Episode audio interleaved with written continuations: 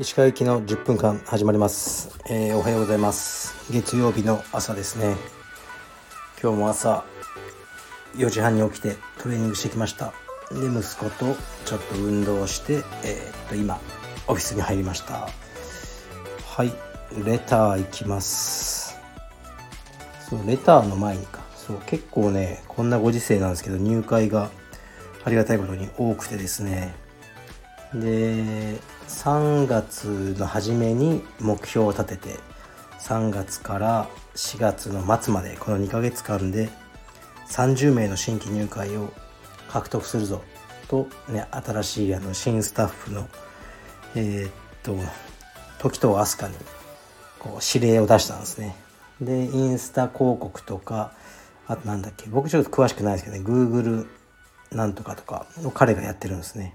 だからあの港区で柔術っていうねあれはまあ僕が考えたんですけど、まあ、彼がそれをこうどんどんデザインを変えて今宣伝してるんですね。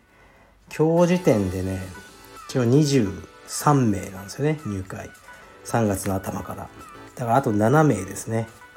でこれ30いかなかったらあのお前はクビだって言ってやるんで、はい、どうなるでしょうか。まあクビにはしないと思いますけどね、はい、それぐらいの覚悟であの彼は頑張ってるようです。あと7人いくかなどうでしょうね。はいでは行きます。レターに。石川さんこんにちは。いつも楽しく拝聴させていただいております。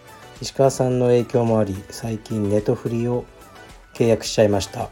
そして早速石川さんのスタンド FM 内での紹介のあった「エイジ・オブ・サムライ」を見ておりますが他にもネトフリ内のおすすめ作品現在見ている作品などあれば教えていただきたいです。よろしくお願いいたします。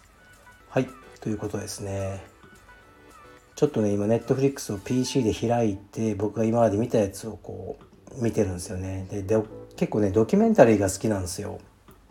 だからでそのもしねこのレターニスさんがそういうねあれじゃなかったら分かんないですけどまあ例えばねドキュメンタリーで面白いなと思ったのは今求められるミニマリズムですね。ミニマリズムについてのドキュメンタリーが面白かったしあと、まあ、これ結構知ってる人いますよね。あの、えーとベジタリアンのアスリートのゲームチェンジャーってやつですね。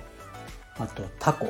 タコですね。海にいる。タコのドキュメンタリー「オクトパスの神秘」っていうやつも良かったですね。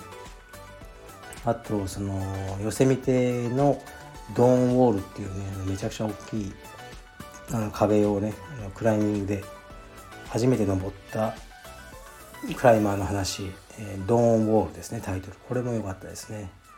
ドキュメンタリーだったらそれぐらいかな。あとまあ究極のハピネスを求めてとかそういうなんかね人が旅したりするのをねドキュメンタリーで見るのが好きですね。でね映画は別にあの普通の映画しかないんですけどあとそうなんだっけえー、っと韓国ドラマですね。そんなにいっぱい見てないんですけど一つが長いんでイテウォンクラスとあ愛の不時着ですね。やっぱ愛の不時着は、まあ、僕は大好きですね。それぐらいかな。あと潜入世界の危険な刑務所とかそれ系を見てます。はい次いきます。えー、っといつも楽しく拝聴しています、えー、もうすぐ40になる大人女子です。充実やってみたいなと思ってかれこれ4年まだ踏み出せていないのですが最初は格闘技的な部分で魅力を感じていたのですが最近はやっぱり柔術はボディメイクとして最高なんじゃないかと思いやってみたい気持ちが強いのですがそういうミーハーな気持ちで入会するのは失礼ではないか。どうなのかなと思ってしまいます。石川先生的にはそういう動機で来られる人をどう思いますか？教えていただけたら幸いです。はい。うん。動機は何でもいいですよ。あので僕知りませんしねみんなの動機。だからね。まあ充実の技を身につけたいという人もいるだろうし試合でね。勝ちたいとかいう人もいるだろうしうんなんかこう充実でなんか悪いことに使ってやろうっていう人もいるかもしれないですよね。分かんないですよね。人を殺す技を身につけたいとかね。誰かを殺したいとかもしかしたらいるかもしれないけどそれは僕は知ることがないことですしもちろんその、ね、体を引き締めたいとかそういう理由の方もおられると思いますよ。全然問題ないです。レッスン中にねなんか技技をね教えようとしたらあ私はちょっとこれあの引き締めるタイプじゃない技なんで嫌ですとかね言わなければねそんな人いないと思いますけどね。全然大丈夫です。だからあの逆にねそういう感じで入ってくれる方が嬉しいですよ。はい僕は。うん。であの絶対に体もね引き締まると思いますしあのおすすめです。だからもうねぜひ動機とか関係なくやっていただけたらなと思います。はい次いきます。お疲れ様です。いつも更新楽しみにしています。ビジネスに関する質問です。基本的にブランドは場所を選ばず一定の価格を保つことでその価値を保っていると言えます。つまり安い月謝設定の道場が増えるとカルペディエム自体のブランド価値が下がるような気がしています。全国で価格設定をある程度保つことやブランドの中でも差別化するかっこアルマーニの中にエンポリオやエクスチェンジがあるように等のお考えはありますか？ご回答よろしくお願いします。はい。うんまあよく言われますねこういうことも。でまあアルマーニの中にはあるんですねエクスチェンジっていう、まあ、安めのやつがね若いやつが買えるとか。でまたそれはねアルマーニの中で差別があるんですよ。着ててもあああれエクスチェンジだろうとか。だからもう意味がないことですよね。でじゃあカルペディウムもちろん東京はやっぱ家賃が高いからあの会費が高いんですけどで地方だと安めですよね。じゃあカルペディウムエクスチェンジとかなんか失礼じゃないですかそんなの。通ってる方にとっては。だからそういうことをする気はないですね、まあ、逆に東京でなんかね会費10万円ぐらいのカルペディウムエグゼクティブとかねそそれでやってもいいなと思いますけどね。誰かお金貸してください。えっとでそのブラまあ洋服のブランディングと似てるとは思うんですけど僕別にカルペディエムを充実のエルメスだとか言ったことないと思うんですよ。なんか高級にしたいとか。高級じゃないじゃないですか実際。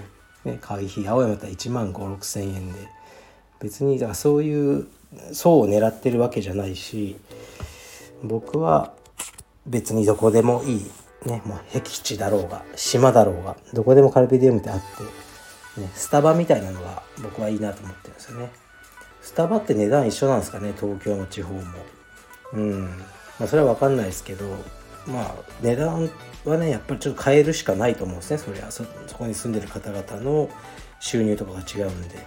でもそれで、それでね、なんかブランド力が保てなくなるったらね、まあその、それでいいかなっていう感じですね。僕はいろんなところに作って、はい、なんかあのそこを訪れるのがただ僕が好きだっていうだけですね。だから逆にねあのカルペディウムないから言われますよ。なんかたまに。そのあんまりねあのその人の表現を変えれば変なとこに作らないでくださいとかね。うん。変なとこってなんだよって 思いますけどね。いやもうどんどん変なとこに作っていこうと思ってます僕は。でこのアフィリエーションのことは何て言うんですかね。いつか例えばね50個ぐらいになるかもしれないですね。で増やして。でそのうちの30個がなんかね離脱するとかね。なんかあの謀反を起こされて、ね、反旗を翻してえー、っとねなんか新しい団体を作ろうっていうねそういうことをする支部長がいてとかありえるんじゃないですかね。うん。でもね月のロイヤリティは1万円だから、まあ、お金が原因じゃないですねその場合は。なんか僕が嫌でとかね ムカついてとかこうそういうのはあるでしょうね。人はそういうもんではないでしょうか。歴史的に見てもね。だからあのそれについてはもうコントロールできないので僕はあまり恐れてないし唯一僕ができるのはただ各支部の頂いてるロイヤリティフィーに頼ってあの生活を組み立てちゃうと、ね、調子乗ってベンツ乗ったりとかしてるとなくなったら困るじゃないですか。だからそういうふうにしてないんですよ。僕は青山道場の、えーね、収入で暮らせるようなあのねもうつつましいあの生活をしてるんですよ。だからあの、ね、ロイヤリティフィーはボーナスと思って、はい、あの思ってるんでそれがなくなってもまあねジタバタすることはなくうん、またね、あの昔に戻ったなと思えるそういう人間です。何かね何かを手放せる人の方がいいんですよ。なんかこうね何でも人間的な関係でも何でもずっとね自分にこう何て言うんですかね持ってたい手放したくないっていうのがねあの自分が苦しむだけだと思いますね。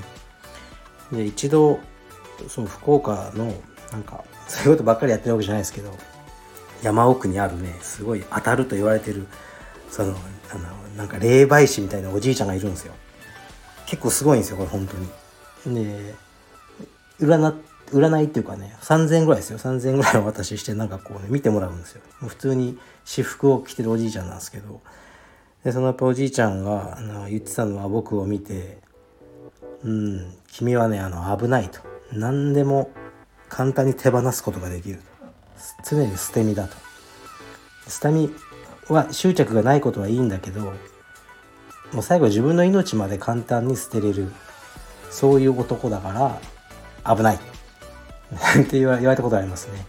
でなんか素性に当たってるなと思って。で23回ねいろいろそのおじいさんにねやってもらいましたよ。まあその話もねいつかしようと思いますけどね。はい。じゃあもう時間がすぐ経っちゃいますね。11分になっちゃったのでえ今日はここまでにします。はい失礼します。ん？あ失礼します。